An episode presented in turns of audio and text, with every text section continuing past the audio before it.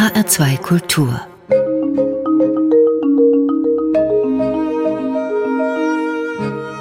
Doppelkopf Heute am Tisch mit dem Direktor des Georgischen Literaturmuseums in Tiflis, Lascha Bakratze. Das Gespräch mit ihm führt Jochen Rack. Lascha Bakratze, geboren 1965 in Tiflis, ist georgischer Germanist und Historiker. Er hat Literatur und Geschichte in Deutschland, der Schweiz und Österreich studiert und leitet heute das Literaturmuseum in Tiflis. Wir führen dieses Gespräch auch in diesem Literaturmuseum, Herr Bakratze, in der georgischen Hauptstadt, in einer Zeit nach dem Überfall Russlands auf die Ukraine. Georgien gehörte früher selbst als Sowjetrepublik zur Sowjetunion, hat also eine Geschichte, die man vielleicht vergleichen kann, auch mit der Geschichte der Ukraine, was die Abhängigkeit betrifft vom Imperium. Wie haben Sie denn die Situation, seit der Krieg dort angefangen wurde, erlebt? Wie haben Sie selber auf diesen Kriegsbeginn reagiert? Ukraine und Georgien haben viel Gemeinsames und es ist nicht nur, dass wir beide Republiken sozusagen in der Sowjetunion gewesen sind oder früher noch im russischen Imperium, sondern dieser Krieg hat Georgien mit Russland ja erlebt. Nicht so brutal vielleicht, wie jetzt in der Ukraine das geführt wird. Es war nicht nur 2008, sondern ganze 90er Jahre auch und damals auch ganz brutal geführt in Abchasien, in sogenannten Südossetien. Und jetzt zum Beispiel kontrolliert Russland etwa 20 Prozent des ukrainischen Territoriums und genauso viel Prozent ist auch von Georgien, von Russland bis heute besetzt. Und natürlich dadurch eben, dass wir das sehr gut in Erinnerung haben, 2008 bei vielen, auch bei jungen Leuten, war dieser Krieg in der Ukraine für uns sehr nahe und für viele Georgier, ich würde sagen für die meisten Georgier ist sehr klar und verständlich, dass dieser Krieg, was ukrainisches Volk gegen äh, Russland führt, ist auch ein Krieg für unsere Freiheit von Russland, weil wenn Russland siegen sollte in diesem Krieg, dann wird es auch Georgien nicht viel besser entgehen als Ukraine. Und deswegen wurde dieser Krieg von Anfang an äh, mit sehr großem Interesse, mit sehr großem Mitgefühl gesehen und ich glaube, dass absolute Mehrheit der Georgier auf der Seite der Ukraine stehen und mitfühlen und wollen, dass aus dieser Krieg Ukraine als Sieger kommt und Russland so geschwächt ist, dass es seine imperialistischen Gedanken hoffentlich aufgibt oder zumindest für eine längere Zeit aufgibt. Und dazu muss ich sagen, oft lese ich in westlichen Zeitschriften und Zeitungen, das sei Putins Krieg. Das ist nicht Putins Krieg, das ist Russlands Krieg. Das muss man immer sehr genau und deutlich sagen und diesen Russland-Liebhaber im Westen auch klar machen, das ist nicht Putin böse, sondern Russland ist ein imperialistisches Land. Und damals, als Putin noch nicht an der Macht war, haben wir erlebt äh, auch, was eigentlich Russland macht und wie brutal Russland vorgeht gegenüber Georgien, aber nicht nur gegenüber Georgien. Jetzt hat man fast vergessen, was in Tschetschenien passiert ist. Und diese Brutalität, die in Tschetschenien damals passiert ist, ist auch jetzt in der Ukraine sehr deutlich zu sehen. Herr Barkratze, kann ich aus dieser Antwort schließen, dass Sie auch die Brutalität des Vorgehens, mit der wir ja konfrontiert sind in diesem Krieg, also etwa die Kriegsverbrechen, die jetzt versucht werden aufzuklären, etwa in Butscha oder die substanzielle Zerstörung ganzer Städte durch Artillerie, dass sie die überhaupt nicht überrascht hat, weil sie was Ähnliches schon erlebt hatten in diesen Kriegen, die in Georgien geführt worden sind? Ja, Russland hält einfach auch nicht an einfache Kriegsgesetze. Ja, äh, und das ist Krieg gegenüber Zivilbevölkerung. Dass es auch russische Soldaten äh, rauben. Das ist auch zum Beispiel hier in Georgien 2008 hat man auch Klos hier geklaut, Toiletten geklaut. Das zeigt auch im Wirklichkeit, wie es auch armselig dieses Russland ist einerseits und seine Bevölkerung und andererseits dieser imperialistische Gedanke, was Putin mit seinen Vertiefungen in Geschichte immer wiederholt, dass es so russisches Territorium sei, das russisches Imperium muss wiederhergestellt werden, das Sowjetunions Niedergang in 90er Jahren, Anfang 90er Jahre, das größte Katastrophe sei des 20. Jahrhunderts und so weiter. Und diese seine Geschichtsgliederung, das ist also gegenüber Ukraine so, wo Ukraine irgendwie als urrussisches Territorium gesehen wird durch Jahrhunderte lang der russische Geschichtsnarrative, aber auch zum Beispiel Georgien, der bis Anfang des 19. Jahrhunderts nichts zu tun hatte mit Russland, wird als Einflusssphäre von Russland gesehen. Und ich muss sagen, dass im Westen auch viele so gesehen haben. Im Westen haben auch sehr viele Leute gedacht, also wieso sollen diese Staaten zum Beispiel EU-Mitglied werden oder dass NATO-Erweiterung irgendwie ein Problem für Russland darstellt und dann soll Russland äh, verstehen, dass sie nicht äh, NATO-Erweiterung wollen. Und das heißt, dass im Westen auch diese imperiale Gedanke sehr tiefe Wurzeln geschlagen hat, weil das heißt, dass kleinere Länder haben äh, nichts zu sagen und nicht entscheiden können über eigene Zukunft. Die sollen schauen, was ihre benachbarte große Imperien oder Länder beunruhigt sind oder nicht darüber, wohin diese Republiken, diese Staaten gehen. Und das ist, glaube ich, sehr, sehr problematisch, auch in diesen westlichen Sicht der Welt. Aber 2008, das war eindeutig klare russische Aggression gegenüber Georgien. Und Westen hat gar nicht reagiert.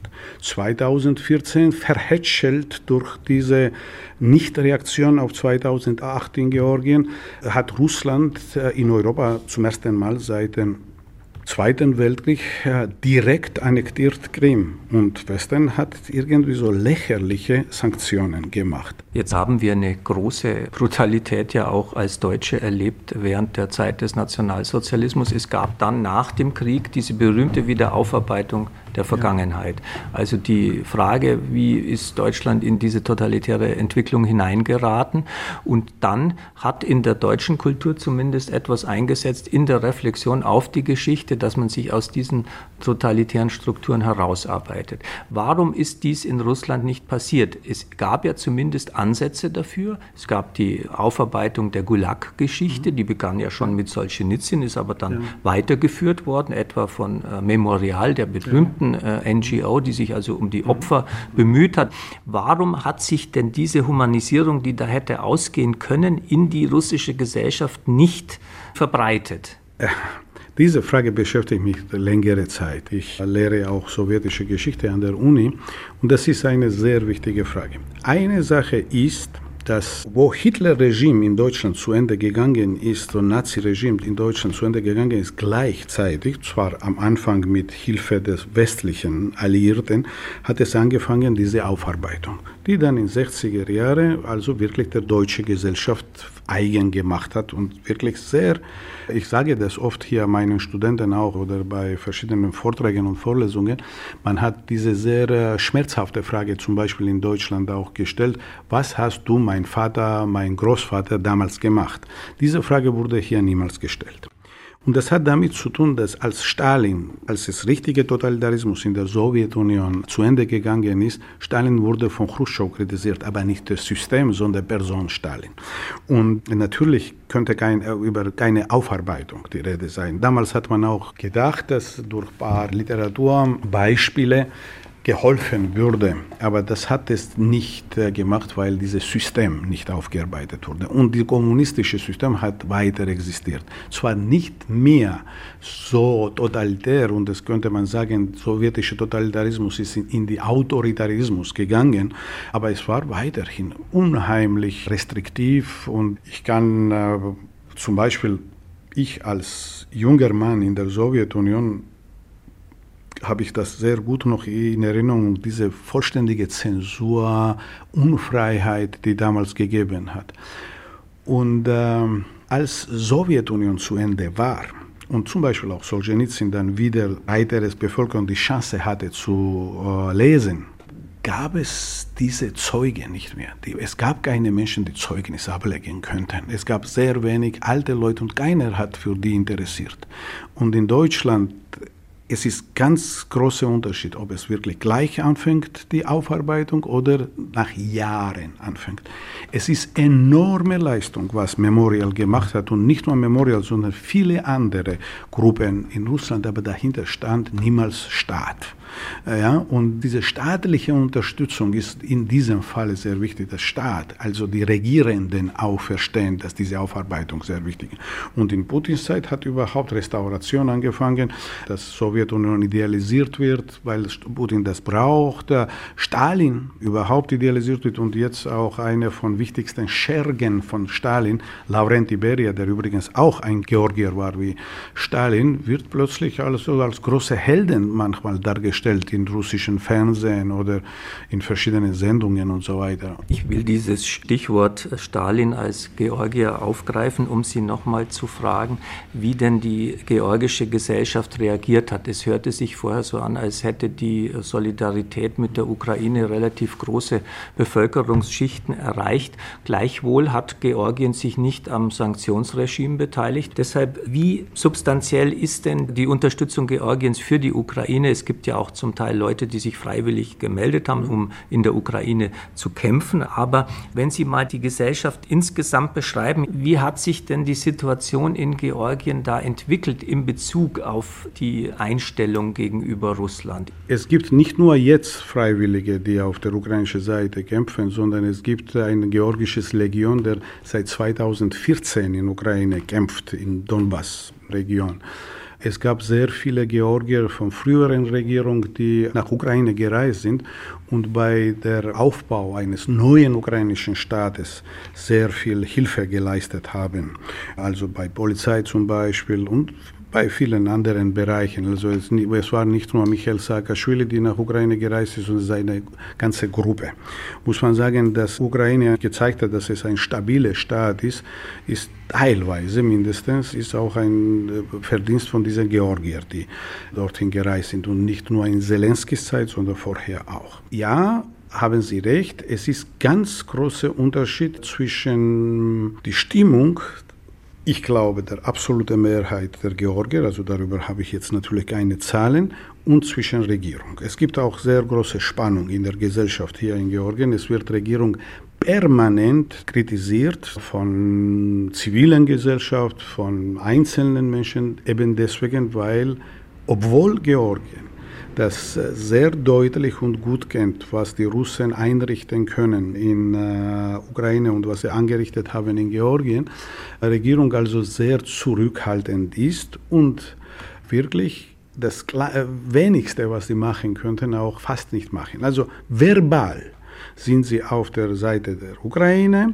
und äh, zum Beispiel ob in Europarat oder in UNO haben sie gegen Russland äh, Stimme gegeben, aber ähm, irgendwie innerlich hat man hier sehr große Zweifel daran, dass sie auf ukrainischer Seite sind. Das wird gerechtfertigt von Regierungsseite ständig mit so einem Kampfslogan, wollt ihr den Krieg oder was? Also den Menschen, die sagen, wir sollen mehr für Ukraine tun äh, und so weiter. Also diesen Menschen wird immer vorgeworfen, dass sie sogenannte Kriegspartei seien. Aber das ist bei dieser Regierung auch nichts Besonderes, weil sie mh, haben von Anfang an eine Politik der Nichtreizung von Russland. Ich muss sagen, auch viele westliche Regierungen haben empfohlen auch, dass man ruhig sitzt und nichts macht und so weiter. Wenn wir über russische Besatzung in Georgien sprechen, man muss sagen, dass wir sind im permanenten Kriegszustand mit Russland. Wir haben heiße Phasen des Krieges, wie zum Beispiel 2008 war, und kalte Phasen. Wir sind jetzt in kalte Phase. Aber das ist ein Krieg, weil die Russland diese Grenze zum Beispiel im Inneren von Georgien, im Zentralgeorgien, von Südossetien heraus, permanent vorschiebt diese Grenzen dort.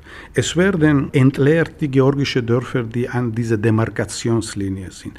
Ganz gezielt im Herbst werden die Grenzen vorgeschoben, damit diese Menschen, die dort noch leben, ihre bestellten Felder nicht mehr ernten können. Ganz gezielt werden Kanäle, ganz gezielt Quellen gemacht, damit die Leute einfach Wasser nicht haben. Und das kann man nicht Frieden nennen. Es werden die Menschen gekidnappt, tagtäglich und dafür werden Erpressungsgelder gefordert und so weiter. Es werden georgische Minderheit in Abchasien brutal unterdrückt und das ist wirklich nicht das, was man Frieden nennen darf und kann. Und da reagiert auch die georgische Regierung kaum drauf. Und das muss man sagen, das gefällt vielen, vielen Menschen hier nicht. Und es ist innerhalb der georgischen Gesellschaft eine enorm große Spaltung, die auch von der Regierung also noch größer gemacht wird, leider Gottes. Also es werden die Menschen nur als Feinde und Freunde gesehen innerhalb von georgischer Gesellschaft. Diese Regierung duldet kaum Kritik. Herr Bekratze, wir hören das erste Musikstück, das Sie mitgebracht haben. Es ist von Irakli Charkviani, der Titel Guardia. Warum haben Sie sich für dieses Stück entschieden? Ich habe nicht für diesen Stück entschieden, aber für Irakli Charkviani, weil er meiner Meinung nach einen enorm großen Einfluss auf moderne georgische Musik gehabt hat und ich glaube für ähm, deutsche Zuhörer interessant ist, ein paar Stücke zu hören, nicht jetzt Folklore äh, oder nicht irgendwelche traditionelle georgische Musik zu hören, sondern was etwas Modernes. Irakli ist leider ganz jung, war er, als er gestorben ist, ist nicht mehr am Leben, aber er hat wirklich ziemlich großen Einfluss gehabt auf heutige georgische Musik, auf populäre Musik in Georgien und deswegen finde ich wichtig, dass man ihn mal zuhört. Dann hören wir jetzt von Irakli Charkviani den Titel Guardia.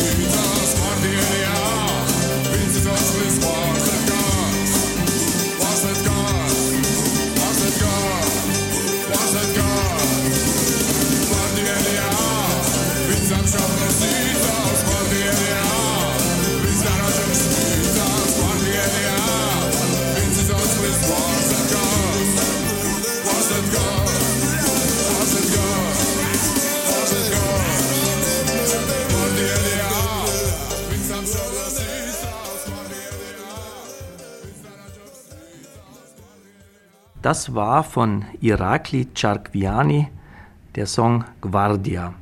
Mitgebracht hat die Musik der Germanist und Direktor des Literaturmuseums in Tiflis, Lascha Bakratze, der heute zu Gast ist bei Jochen Rack in der Sendung HR2 Doppelkopf. Herr Bakratze, ich will auch mit Ihnen darüber sprechen, wie Sie so gut zu ihren Deutschkenntnissen gekommen sind, wie man hört. Sie sind 1985 bis 1989 in der DDR gewesen, in Jena, haben dort studiert Literatur- und Kunstwissenschaften. Das war also noch die Zeit des Kalten Krieges, die Zeit der deutschen Teilung. Was hat Sie denn damals motiviert, nach Deutschland zu gehen? Ich habe Deutsch auch privat hier gelernt. Und es ist vielleicht interessant für unsere Zuhörer, dass es gab bis Zweiten Weltkrieg, also eigentlich bis Krieg zwischen Sowjetunion und Deutschland, hier ziemlich viele Deutsche ja, in Georgien. Es gab ganze deutsche Dörfer um Tiflis herum. Es galt in guten georgischen Familien schon im 19. Jahrhundert, dass eine deutsche Erzieherin sehr gut ist. Und diese Erzieherinnen nannte man auf Georgisch auch mit deutschem Wort Tante. Ja, und in Sowjetzeit gab es diese Tanten immer noch, obwohl man ganze diese deutsche Dörfer, alle Deutsche, die hier waren, vor diesem Krieg 1941 ausgesiedelt hat und sehr viele natürlich umgekommen sind. Und ich hatte auch so eine Tante, äh, Tante Frieda, die Tochter war von letzten evangelischen Pfarrer von Tiflis. Und sie hat mich so privat in Deutsch unterrichtet. Also die war keine Erzieherin von mir im klassischen Sinne von Tante, aber Tante Frieda war sozusagen Deutschlehrerin. Ich wollte in Ausland studieren und in, aus der Sowjetunion gab es nicht sehr viele Möglichkeiten. Es gab ein so, sogenanntes sozialistische Ausland, stand zur Verfügung, bestenfalls das auch, wenn man ein guter Student gewesen ist. Und da habe ich natürlich Deutschland gewählt. Und ich bin sehr zufrieden, dass ich einen Staat gesehen habe, wie DDR war, zum Beispiel. Und ich bin auch sehr zufrieden, dass ich Sowjetunion auch kenne, weil diese zwei Staaten existieren nicht mehr. Und ich bin sozusagen äh, der Zeuge von diesen zwei Staaten. Ich war wirklich als Student sehr gut, habe ich gelebt diese Zeit in der DDR, aber ich verstehe die Nostalgie von Ostdeutschen gegenüber DDR nicht. Dazu muss ich sagen, weil ich das sehr gut in Erinnerung habe. Wie haben Sie denn damals die deutsche Wiedervereinigung erlebt? Ich weiß gar nicht, ob Sie in die Bundesrepublik einreisen durften, konnten. Nein. Nein. Das heißt, Sie haben also zum ersten Mal eigentlich Westdeutschland dann auch entdecken können nach dem Fall der Mauer. Wie haben Sie dieses Ereignis, was ja für die Deutschen ein äh, epochemachendes Ereignis ist, was bis heute fortwirkt und noch nicht verarbeitet ist, wie haben Sie das persönlich erlebt? Ich, ich, habe von 85 bis 89 studiert in der DDR, also bis diesem Wendejahr 89. Und ich muss sagen, als ich im ersten Studienjahr war in Jena, ich habe in Jena studiert, hat man uns in Landeskunde eine Frage gestellt, worüber wir was schreiben sollten. Und die Frage war, ob es deutsche Wiedervereinigung jemals kommt. Alle Studenten haben tüchtig so geschrieben, dass es deutsche, weil das war ja DDRische Sicht der Sache, es würde niemals zur Vereinigung kommen. Es gab ja diese merkwürdige, nicht merkwürdige, aber diese blöde Idee, dass es in zwei deutschen Staaten zwei deutsche Nationen entstehen. Ja? Und ähm, habe gesagt, dass es auch marxistisch nicht annehmbar sei und es wird unbedingt zu einer deutschen Wiedervereinigung irgendwann kommen. Darüber hatte ich große Schwierigkeiten dort. Also ich habe natürlich immer gedacht, dass es zu deutscher Vereinigung kommt, aus meinen georgischen Erfahrungen auch, muss ich sagen, weil ich bin nicht in sehr typischer sowjetischer Familie aufgewachsen, muss ich dazu sagen. Und wir haben immer gewünscht, dass diese Sowjetunion auseinanderbricht, dass Georgien wieder frei ist. Und deswegen habe ich auch für DDRler gewünscht, die Freiheit, die sie, glaube ich, nicht alle genießen können heute auch. Und äh, deswegen war ich sehr für Wiedervereinigung und habe ich mich sehr gefreut. Ich war eben im November 89 nicht mehr in DDR, aber ich bin schon im Dezember 89 nach äh, Deutschland gekommen und zum ersten Mal dann damals musste man noch äh, an der zwischendeutschen Grenze in Berlin noch Pass zeigen und ich hatte Pass voll mit Stempel äh, von Friedrichstraße und von Checkpoint Charlie und so weiter und habe genossen. Natürlich, das war große Fenster in Freiheit. Wie haben Sie da diese westdeutsche Gesellschaft erlebt? Ich meine, für viele Ostdeutsche, die dann zum ersten Mal nach West-Berlin oder eben nach Westdeutschland kamen, ich vermute, wenn sie nie im kapitalistischen Ausland, wie man damals vielleicht gesagt hat, ja. gewesen sind, muss das für sie ja auch irgendwie einen äh, intensiven Eindruck hinterlassen haben. Äh, absolut, ja, klar. Das war wirklich in eine andere Welt zu schauen, über die Welt, die wir nur gehört haben. Gut, in Jena könnte man Westfernsehen Fernsehen sehen und deswegen äh, vielleicht, vielleicht etwas mehr vorbereitet war als ein durchschnittlicher Sowjetbürger. Ich habe in 89 noch eine nach dem Studium eine relativ große Reise gemacht. Ich war in Polen äh, damals im Sommer, als es erste freie Wahlen in Polen waren. Ich war in Tschechien, ich war in Ungarn, in dieser Zeit, wo es sehr viele DDR-Flüchtlinge gab und sogar in Jugoslawien. Aus Ungarn mit ungarischen Freunden nach Jugoslawien gegangen und das war auch keine Selbstverständlichkeit. Schon Jugoslawien war was Besonderes damals, ja. Und äh, alle, wo ich zurück nach äh, Jena gekommen bin, alle meine Freunde, die damals nur darüber gedacht haben, nach Westen zu fliehen, haben mich gefragt, wieso bist du nicht geblieben in Jugoslawien? Weil wenn man nach Jugoslawien geschafft hat, könnte man ja dort bleiben. Und ich habe gesagt, ich bin ein Sowjetbürger, kein Schwein will mich haben. Also hätte natürlich bleiben können und hätte irgendwelche Flüchtlingsstatus bekommen, aber wollte niemals so ernsthaft Georgien verlassen und aber damals war für mich auch sehr klar, dass Sowjetunion auseinanderbricht. In Georgien war schon angefangen, diese sogenannte Nationalbewegung in baltischen Ländern, in der Ukraine.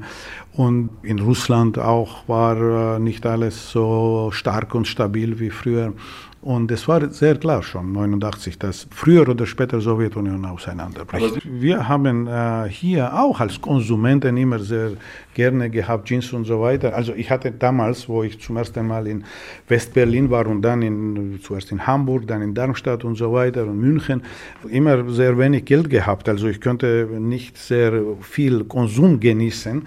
Aber diese westliche Gesellschaft war mir damals auch sehr nahe und ich muss sagen, nach diesem äh, Druck, was in der Sowjetunion war, was in der DDR war, also ich könnte wirklich sehr gut sehen, was heißt freie Gesellschaft. Sie haben schon darüber gesprochen, wie Sie zum Teil Deutschland wahrgenommen haben in der Zeit, als Sie in Deutschland studiert haben. Sie haben dann später beim Goethe-Institut in Tiflis als Mitarbeiter äh, gewirkt. Da äh, geht es also darum, wie deutsche Kultur nach Georgien transferiert oder dargestellt wird. Sie haben auch erzählt, dass eben die deutsche Erziehung eine große Rolle gespielt hat.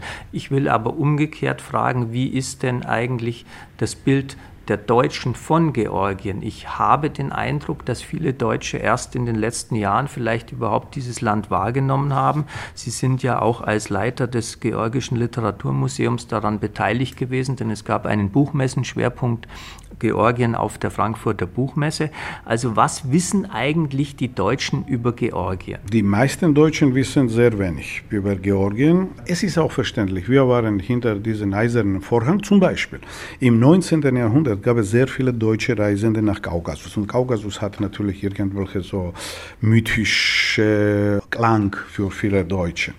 Und ich glaube sogar, dass im 19. Jahrhundert in Deutschland mehr wusste über Kaukasus, ob richtig oder nicht, das ist eine andere Sache, als man in diese sowjetische Zeit, auch in der DDR, die offiziell so Freundschaftspflegte mit der Sowjetunion und ähm, verschiedene Zeitschriften und Zeitungen erschienen, wo es sehr viel über Sowjetunion war, hat man nicht so große Ahnung gehabt von Georgien. Und äh, ich muss sagen, auch Politiker in Deutschland, also immer haben gedacht, das ist so ein Hinterhof und viele denken vielleicht auch so heute, wie zum Beispiel Herr Scholz, dass es ein Hinterhof Russlands ist und muss auch bleiben. Es ist zusätzliche Bürde vielleicht für Westeuropa und Deutschland. Aber inzwischen gab es sehr viele Deutsche, die eigene Meinung bilden könnten über Georgien, weil sie als Touristen hierher kommen. Ich kenne viele Deutsche, die hier auch inzwischen leben. Und natürlich Information über Georgien wird mehr und mehr. Und natürlich Buchmesse hat enorm große Rolle gespielt. Es gab wirklich hunderte Artikel über Georgien und die Leute, die etwas mehr von der Welt wissen, können jetzt mehr wissen über Georgien, etwas lesen vielleicht über Georgien, äh, auch georgische Literatur lesen, weil es sehr vieles übersetzt wurde. Und jetziger Stand ist besser als früher und ich hoffe, es wird noch besser, wenn Georgien noch mehr an Europa nähert. Was zeichnet denn Ihrer Ansicht nach die georgische Gegenwartsliteratur aus? Es könnte ja auch sein, dass dieses deutsche Interesse an der georgischen Literatur mit diesem Exotismus zu tun hat, der mit dieser ganzen Weltregion Kaukasus verbunden ist. Sie haben schon erzählt, im 19. Jahrhundert gab es auch diese Kaukasusreisenden. Also man konstruiert dann gern so Gegensätze von Zivilisation und der Wildnis, die womöglich hier noch herrscht, irgendwelchen archaischen Sitten. Dafür ist der Kaukasus irgendwie berühmt. Also ist da vielleicht auch eine Gefahr, dass eine Fehlwahrnehmung von Georgien entsteht? Und wie arbeiten die georgischen Schriftsteller da dagegen? Ja, natürlich, Exotismus spielt immer eine große Rolle und nach Georgien sind auch in den letzten Jahren viele Menschen aus Deutschland gekommen, weil das sozusagen noch nicht erforschte Teil der Erde war für sie. Von Fehlinterpretationen und Fehleinschätzungen sind wir nicht gesichert und das ist äh, natürlich wichtige Sache, wie wir selber Georgier zum Beispiel Georgien darstellen oder zeigen. Also zum Beispiel, ja, in russischen Zeiten, also als hier Sowjetunion war, viele Georgier haben wirklich versucht, diesen Witzen und Anekdoten, es gab viele, über Georgier zu entsprechen und immer, immer diesen Stereotyp zu entsprechen von Georgier. Freigebig, irgendwie ständig auf die Gitarre singend oder überhaupt musikalisch begabt und sehr viel trinkend, Frauenliebhaber und so weiter. Und es ist so wirklich peinliche, traurige Geschichte, dass sehr viele Georgier diesen Klischees, die Russen hatten, entsprechen wollten. Und ich hoffe sehr, dass jetzt solche Klischees nicht entstehen von Georgien, von denen manche Georgien vielleicht entsprechen wollen. Ja, gut, in vielen Bereichen des Lebens kann natürlich Georgien exotisch erscheinen für manche heutige Reisende, aber ich hoffe sehr, dass doch dieser Exotismus nicht immer negativ vielleicht gesehen werden soll. Das ist was Neues zu entdecken, Wille und andere Sitten zu entdecken und das auch äh, vielleicht versuchen zu tolerieren. Aber so sehr unterschiedlich finde ich inzwischen, muss ich sagen, Georgien nicht. Ja, wenn ich als Georgier auch irgendwo wirklich in äh, irgendwo in hohen Bergen steigen oder irgendwo tief ins Land gehen, damit diese exotische, für mich exotische Teile finde. Ja gut, natürlich sehen Sie mehr Unterschiede als ich sehe, weil ich in diesen äh, Teil der Gesellschaft, mit dem ich zu tun habe, also finde ich, dass es durch und durch äh, sozusagen europäische, auch in Gänsefüßchen, weil so gesamteuropäische gibt es wahrscheinlich nicht, Gesellschaft ist, die sehr gut passen könnte zu größeren Europa, die hoffentlich eines Tages sein wird. Herr Barakratze, wir hören das zweite Musikstück, das Sie mitgebracht haben. Es ist von Eko Daisatze und Winda Folio der Song Shen Anatep. Was, was verbinden Sie mit diesem Stück? Eko ist jetzt äh, und Winda machen zusammen auch Musik. Die sind äh, jetzt sehr populär bei vielen jungen Menschen hier in äh, Georgien und ich habe für wichtig gehalten, dass man hört die Menschen auch, die jetzt populär sind. Lassen wir unsere Zuhörer darüber entscheiden, ob das interessant finden oder nicht. Dann hören wir jetzt von Eko Daisatze und Winda Folio Shen ანათებ.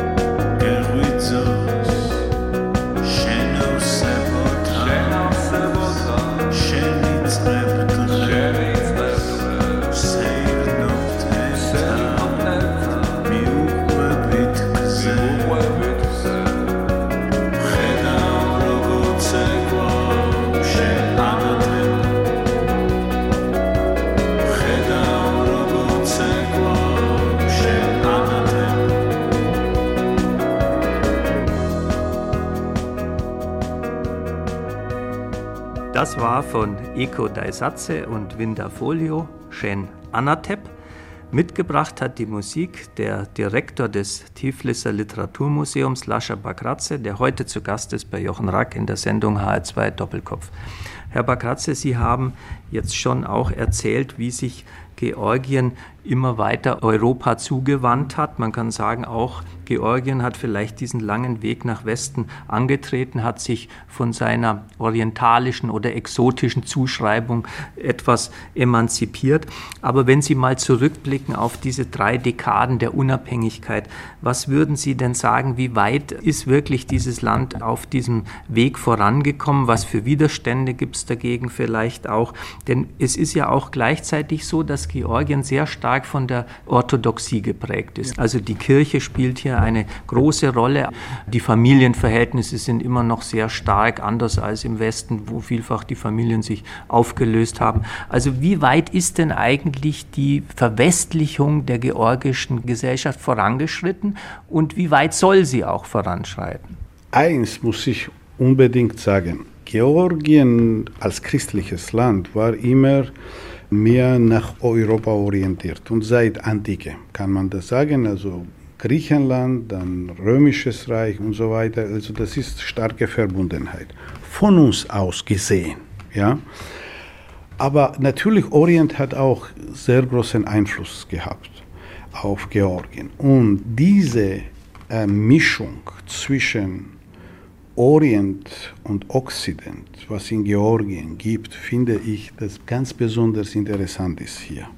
Ich sage oft diese Beispiel, dass ich zum Beispiel als Kind habe mit großem Vergnügen gelesen, immer zu Tausend und eine Nacht und das war für mich sehr nahe und auch äh, Grimms Märchen und das war kein Konflikt für mich. Ja?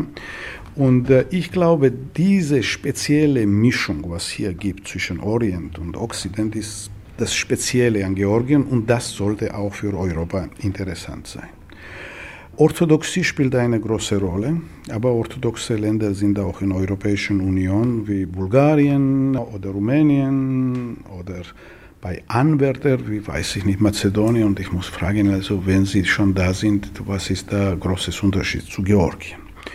Und was Einfluss der Orthodoxie angeht, ist wirklich ein großer Einfluss, aber das ist sehr oberflächlich. Auch die Kirchenmänner, würde ich sagen, also wissen von eigentlichen Christentum sehr wenig. Das ist immer bei Orthodoxie der Interpretationssache. Also es wird nicht mal vorgeschlagen den Gläubigen, dass sie selber Bibel lesen. Das ist immer die Interpretation von irgendwelchen Popen letztendlich. Und in Georgien dieser Einfluss von der Kirche, des äußerst konservativ ist und mit extrem konservativer faschistoiden Kräften in Georgien kollaboriert, ist äh, sehr gefährlich. Und ich nenne das nicht zum ersten Mal, das ist wie eine fünfte Kolonne von Russland in Georgien, ein Großteil der Kirche. Und das finde ich sehr, sehr problematisch hier im Lande. Und es wird natürlich durch Kirche und nicht nur von der Kirche gegen Liberalismus, gegen Westen gehetzt.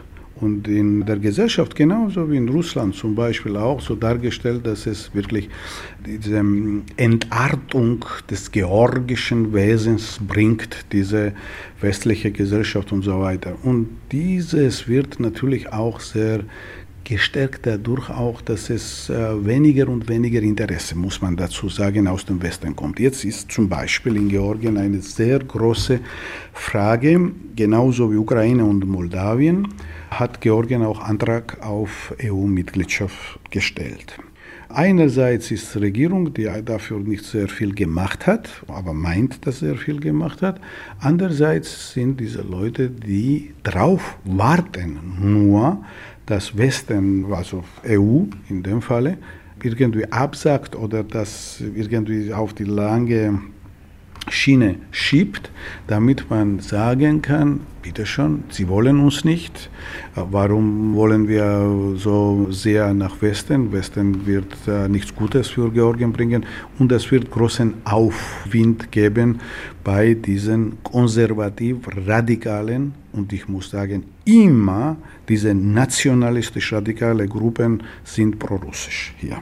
Und sie ernähren durch diese russische putinistisch-duginistische Ideologie. Das sind wortwörtlich das Gleiche, was in Russland gesagt wird gegen Westen.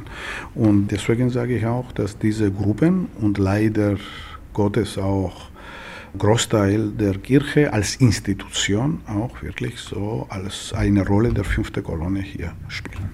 Ich weiß nicht, wie unabhängig die georgische Orthodoxie ist. Sie hat ja aber auch gleichzeitig für die nationale Wiedererweckung in Georgien eine bedeutende Rolle gespielt. All die Kloster wurden wieder aufgebaut. Es gibt jetzt offenbar genügend Nachwuchs. Also es ist irgendwie scheinbar ein Widerspruch, dass einerseits für die nationale Selbstdefinition die georgische Kirche eine große Rolle spielt, sie aber gleichzeitig offenbar in der Gefahr steht, hier eben diese reaktionären Tendenzen dann in der Entwicklung der Gesellschaft Gesellschaft und des Staates mit zu befördern. Wie könnte man denn da rauskommen? Sehr oft kommen die Journalisten aus Deutschland oder aus westlichen Ländern und die finden so schön und fröhlich und wirklich sehr erfrischend sogenannte Volksfrömmigkeit in Georgien oder in Russland. Ja. Also sie sind wahrscheinlich sehr kritisch äh, zu Hause gegenüber Kirche, aber hier, das ist so Volksfrömmigkeit.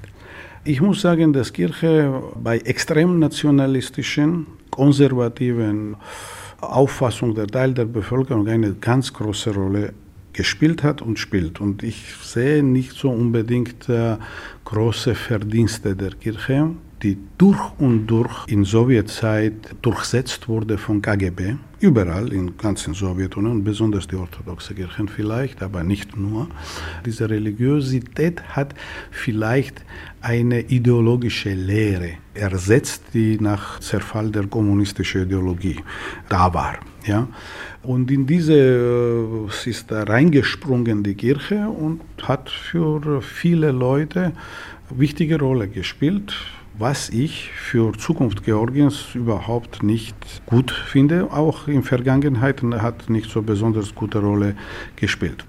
Wie sieht es denn mit der politischen Situation aus? Also es gibt zum Teil äh, Kritik, dass die Wahlen nicht so äh, ordnungsgemäß ablaufen, wie man sich das vorstellt. Es gibt nach wie vor die Hinweise auf Korruption im Rechtssystem. Und es gibt vor allem den Hinweis darauf, dass im Hintergrund der politischen Bühne der Oligarch Ivanischvili hier die Fäden zieht.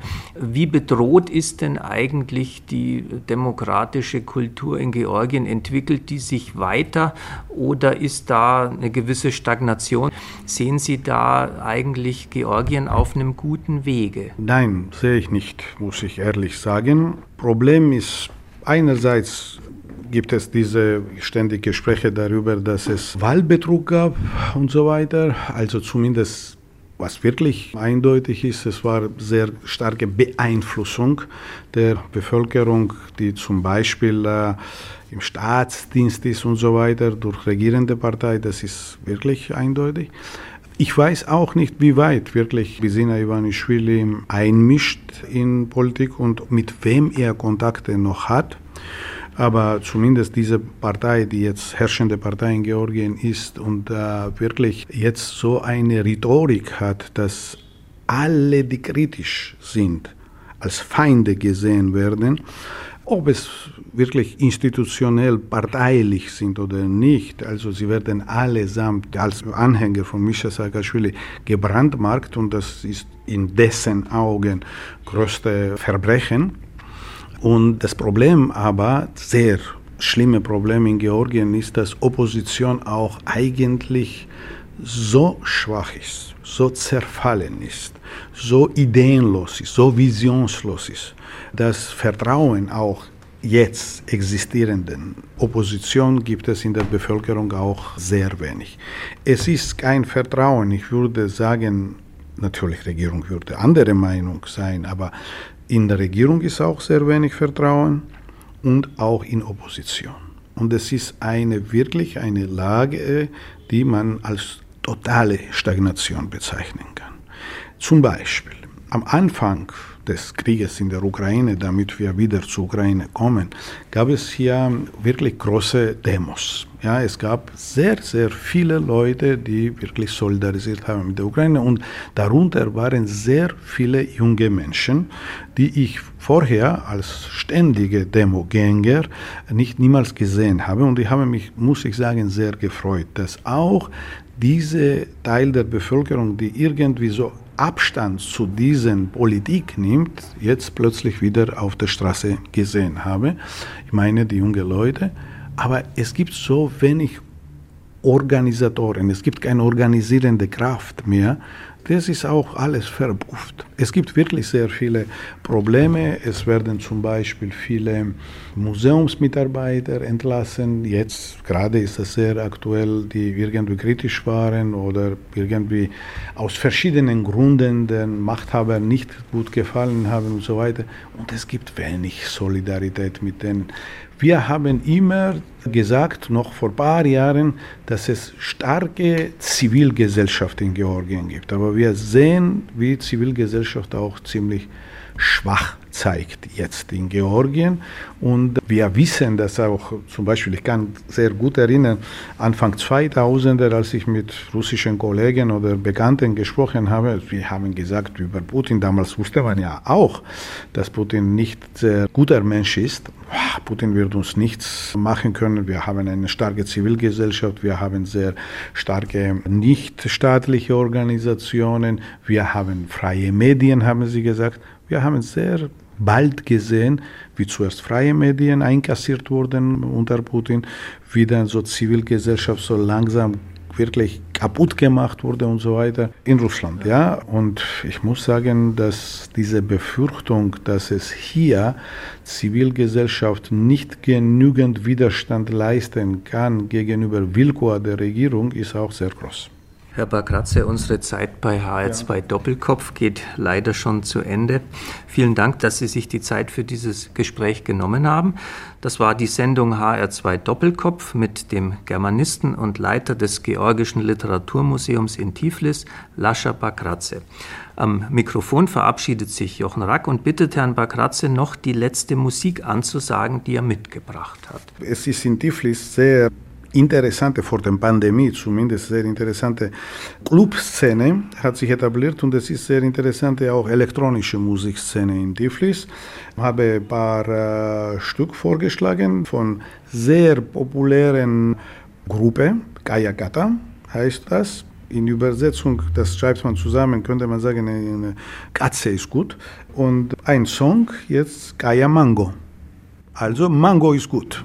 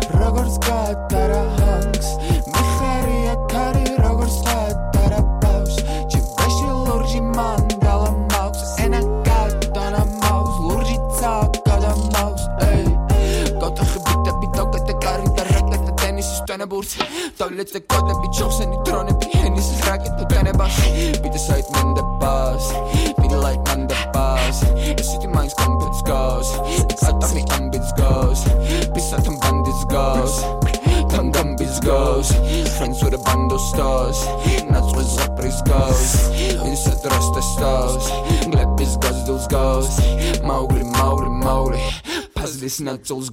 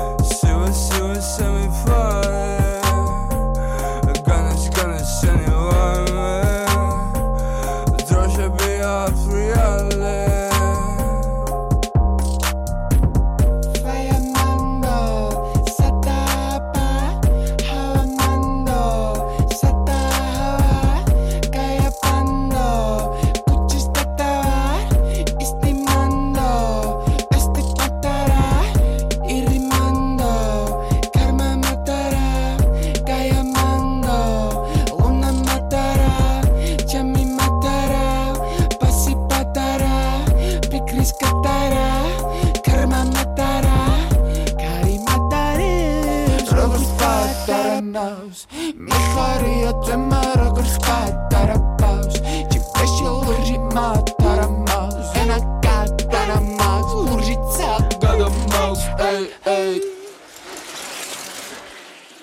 ვაძინასამა მემ ღვიძის უკორე ვალდელი დღეების თიზის. ამ უბნაში ამჩნდება ვიზი დავდივარ მათი ვარდიზი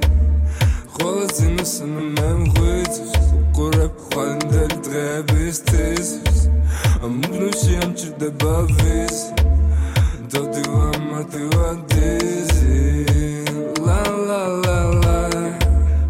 I talking dirty inside. Ain't no playing games or taking sides I just wanna be dancing in the night. Listen to the rain on B-side I, I, I be in the jungle switching. All my angels fencing in the night. Tell me, Safa, did go Shanghai, man.